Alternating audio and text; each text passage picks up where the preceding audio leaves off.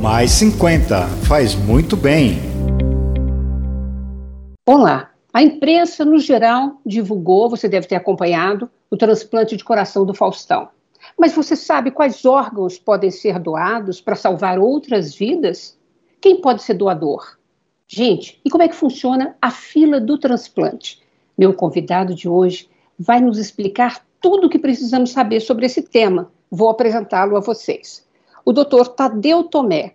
Ele é coordenador do programa de transplantes de órgãos e tecidos do Hospital Sírio-Libanês, vice-coordenador do Departamento de Coordenação e Transplantes da ABTO, Associação Brasileira de Transplantes de Órgãos, e também é pesquisador do Grupo de Estudos em Doação e Transplante, o GEDOT, da Unifesp. Seja muito bem-vindo, doutor Tadeu. Olá, Lina, obrigado pelo convite. É um prazer enorme estar aqui com vocês, podendo contribuir com esse tema.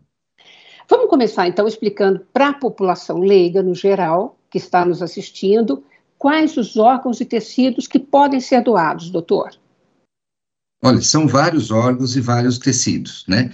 Em termos de órgãos, a gente tem o coração, os pulmões, fígado, pâncreas, o intestino, os dois rins. Então, inúmeras pessoas aí podem ser beneficiadas com uma doação de múltiplos órgãos. Já os tecidos, nós temos a córnea, a pele, o osso, cartilagem, músculo, tendão, os ligamentos.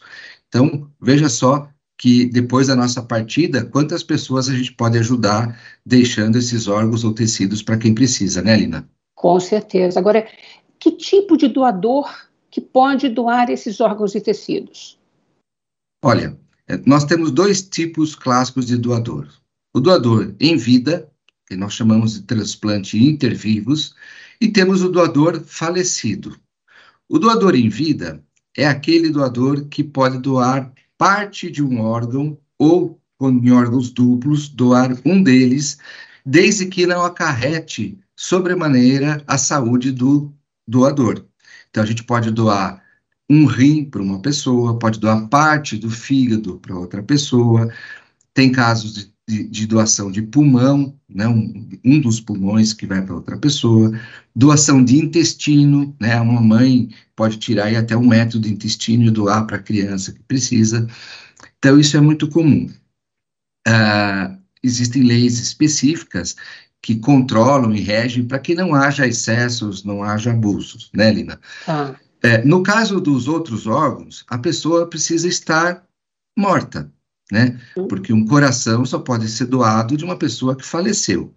E aí que chega, chegamos a uma questão importante de esclarecimento para a população, que para doar um órgão inteiro, né, um fígado inteiro, o coração, os dois pulmões, o pâncreas, né, o intestino inteiro, a gente precisa estar tá é, morto, a gente precisa estar tá numa situação que nós chamamos de morte encefálica.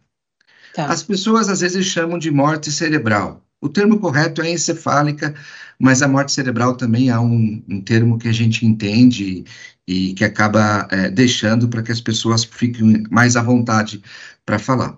É, é, uma situação é, um pouco diferente, porque esse indivíduo, esse paciente, está dentro de uma UTI, de um pronto-socorro, com aquele suporte artificial de vida, ou seja, ele está entubado, ele não respira sozinho. A máquina acaba empurrando e tirando o oxigênio dele, né? Ah, que ajuda a respirar. Eles têm drogas que são aplicadas, medicamentos que são aplicados eh, nas veias para que o coração bata da maneira correta, na força correta e no ritmo correto. Então, essa situação artificial eh, ocorre nesses pacientes que têm ou um trauma muito forte na cabeça, ou um derrame, ou algum tumor, ou alguma outra situação que leve à morte deste cérebro. Só que a pessoa, por estar dentro de um hospital, Lina, e ter esse suporte artificial de vida, uhum. ela está declarada em óbito, ou seja, ela morreu. Tá. Mas os órgãos estão sendo alimentados porque o coração está pulsando, por conta dos remédios na veia, por conta do, do, do, do ventilador mecânico uhum. que faz a respiração para a pessoa. Então, essa situação, dentro de uma unidade de terapia intensiva ou de um PS, uhum. a família é consultada. Olha, ela está morta, está aqui os, os exames, e, e aí é, é oferecida a possibilidade da doação de órgãos para poder ajudar uma outra pessoa. Tá. Agora, tem uma dúvida muito comum.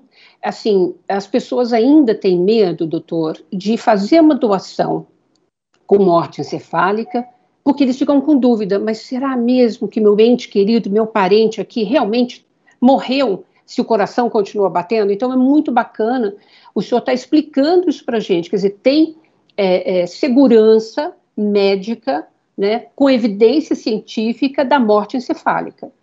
Exato, e, e assim, nós temos legislações é, muito rígidas e, e, protocolos muito rígidos e definidos pelo Conselho Federal de Medicina, baseado em protocolos internacionais. Então, para fazer esse diagnóstico, Linda, até legal a, a, dar essa oportunidade para a gente conversar sobre isso, porque isso tira um pouco a ansiedade e a dúvida das pessoas. Veja só, primeira coisa, para fazer esse diagnóstico de morte cefálica, o médico que for fazer, ele é, não pode pertencer a nenhuma equipe de doação de transplante de órgãos. Olha que interessante, por causa do conflito. Né? Então, um médico que faz transplante poderia ser questionado: olha, está fazendo o diagnóstico porque ele quer fazer transplante. Então, isso é proibido por lei. São médicos de terapia intensiva, emergencistas, a maioria são neurologistas ou neurocirurgiões ou neuropediatras, uhum. que são médicos especializados no, no sistema né, é, é, nervoso, no, no neurológico, para fazer o diagnóstico daquele paciente que chegou lá no pronto-socorro com um derrame ou que chegou com um acidente e quer salvar essa pessoa. Tá. Aí, quando existe a suspeita da morte cefálica, então esses médicos que estão cuidando dessas pessoas e que não participam de nenhuma uhum. atividade de doação e transplante, esses médicos iniciam um protocolo. Então, nós temos um protocolo que ah, é, vai identificar reflexos desta pessoa que mesmo se ela tivesse em coma, Lina, uhum. ela apresentaria. Então, por exemplo, uma pessoa que está em coma, ela não está morta, ela está viva, mas ela teve aí, o cérebro dela está dormindo, né? Ah. É, aquele coma que também não é o coma que você faz induzido por medicação, por anestesia. É a ah. pessoa que está ali, que tinha que estar tá acordada e não está. Uhum os nervos que saem do encéfalo e vão aí para o olho, para o ouvido, para a garganta, para a boca, para a face, eles, eles estão ativos. Então, uma pessoa em coma, quando você explora esses nervos, sensibilidade ocular, auditiva, eles respondem.